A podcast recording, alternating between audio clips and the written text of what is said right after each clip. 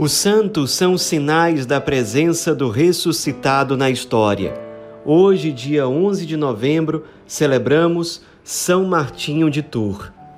Nosso santo de hoje nasceu na Panônia, onde hoje fica a Hungria, por volta do ano 315 da era cristã e nasceu numa família pagã. Só que, quando ele era adolescente, ele passou a frequentar igrejas cristãs e cada vez mais ele foi se identificando com aquilo que era pregado, que era ensinado, aquilo que era rezado nas igrejas cristãs e foi cada vez mais aumentando no coração dele o desejo de se tornar cristão. Então ele, por conta própria, a contragosto dos pais, principalmente do pai, ele iniciou o tempo do catecumenato, que era o período de preparação para o recebimento do batismo. Esse período costumava durar alguns anos. O pai nunca aceitou aquilo e, para tentar fazer com que o filho desistisse do batismo, ele, quando São Martinho tinha 15 anos de idade, o pai colocou São Martinho para participar da cavalaria do exército imperial. Então, ele sabia que o filho seria enviado para um lugar distante e certamente com isso o filho desistiria da ideia, mas não foi o que aconteceu.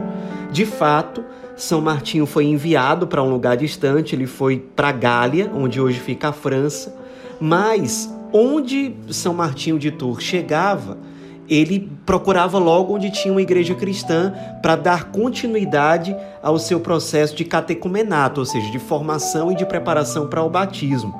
Todo o tempo livre que ele tinha do exército, ele se dedicava ao catecumenato, procurava uma igreja cristã, procurava alguém que pudesse formá-lo para que ele recebesse o batismo. Então ele nunca desistiu.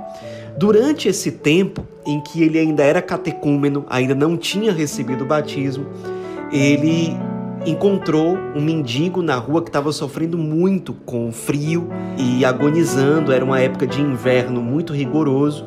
Ele não tinha dinheiro para dar para aquele mendigo, então ele estava com um manto muito grande. Ele pegou a espada, cortou o manto que ele estava em dois e deu metade do manto para que aquele mendigo se cobrisse. E depois foi para casa. Nessa mesma noite, ele teve um sonho em que ele via Nosso Senhor Jesus Cristo vestido com aquele mesmo pedaço de manto que ele tinha dado para o mendigo, e Jesus dizia naquele sonho: Martinho, principiante na fé, cobriu-me com este manto. Ele teve a plena consciência de que, ao acolher, ao dar aquele manto para aquele mendigo, era ao próprio Cristo que ele fazia. E o Cristo revelou isso a ele enquanto ele dormia. Logo depois daquele sonho, daquela visão que ele teve, ele decidiu abandonar o exército e se dedicar totalmente ao serviço da evangelização. Só que ele, por prudência, decidiu esperar o tempo dele de catecumenato para receber o batismo e aí sim deixar o exército e começar o seu apostolado. Então, se passaram ainda dois anos até que ele recebesse o batismo e logo depois que ele foi batizado, quando ele já tinha 22 anos de idade, ele de fato abandonou o exército e foi procurar viver o caminho monástico. Viveu durante um tempo como monge procurou Santo Hilário, que era um bispo muito conhecido na França, Santo Hilário de Poitiers. Então ele foi até Poitiers, conheceu o Santo Hilário. Santo Hilário aceitou acompanhá-lo, orientá-lo e, no fim das contas, Santo Hilário o ordenou diácono. E, como diácono, ele recebeu de Santo Hilário a missão de fundar o primeiro mosteiro, não só da França, mas de todo o mundo ocidental. Então, nesse momento, são Martinho de Tours se tornou o primeiro fundador de um mosteiro dentro do Ocidente. E foi incrível, porque logo que ele fundou o mosteiro, apareceram muitos jovens querendo segui-lo, querendo viver aquilo que ele vivia, querendo de fato ser monges. Foi uma coisa impressionante. E Santo Hilário, como bispo, ele orientou que São Martinho fizesse algo bem diferente daquilo que acontecia com os monges lá no Oriente. Os monges do Oriente, eles não saíam dos mosteiros de forma alguma. Eles somente se dedicavam à oração, à penitência, à solidão e pouquíssimo contato com outros monges. No caso de São Martinho, por orientação de Santo Hilário, os monges eles deveriam ser ordenados sacerdotes, o que dificilmente acontecia no Oriente. Então eles eram ordenados sacerdotes para evangelizar. Então era uma vida monacal, porém com essa diferença em relação aos monges do Oriente. E, de fato, São Martinho foi muito fiel a esse direcionamento dado pelo bispo Santo Hilário. Ele, com os seus monges, passou a viajar por muitos lugares para evangelizar. Muitos pagãos foram se convertendo com essa missão que era feita pelos monges de São Martinho.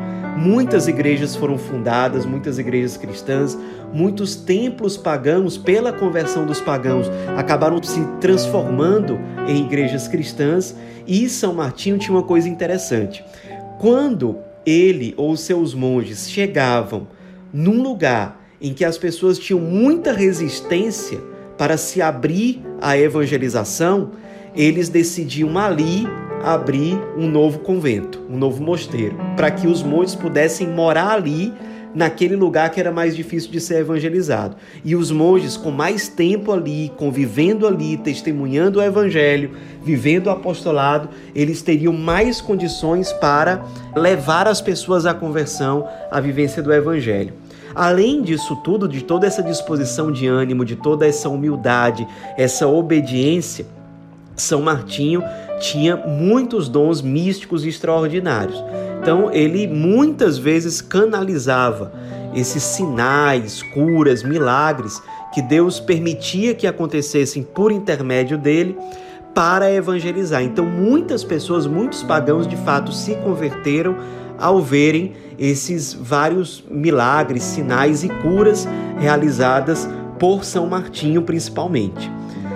No ano de 371, o bispo da diocese de Tours também na Gália, hoje França, morreu e o povo, praticamente por unanimidade, aclamou São Martinho como novo bispo. Ele relutou muito, não queria, mas no fim das contas ele cedeu e se tornou de fato bispo de Tours e um grande bispo. Ele logo fundou um mosteiro nos arredores de Tours, porque embora sendo fiel à sua missão de bispo, mas naquilo que era possível, ele vivia como monge. O máximo que ele podia ter de vida reservada, de silêncio, de vida contemplativa, ele tinha. Então ele foi morar no mosteiro. Interessante que desse mosteiro que ele fundou como bispo de Tours, saiu, por exemplo, São Patrício, que se tornaria o grande apóstolo, o grande evangelizador da Irlanda. Então ali no mosteiro ele morou, mas continuamente ele estava visitando as comunidades, as igrejas, para evangelizar, para promover missões, apostolados. Ele tinha uma grande caridade para com os pobres, então ele era muito generoso em termos de esmola, em termos de acolhida aos pobres. Ele incentivava muito os cristãos a viverem essa dimensão do serviço e do cuidado aos pobres. Ele era um bispo que nunca perdeu a sua humildade, a sua mansidão, e as pessoas testemunhavam muito isso. Ele conquistava as pessoas com a simplicidade dele, embora tendo um equilíbrio muito grande com a firmeza que ele mostrava em muitos momentos quando isso era necessário.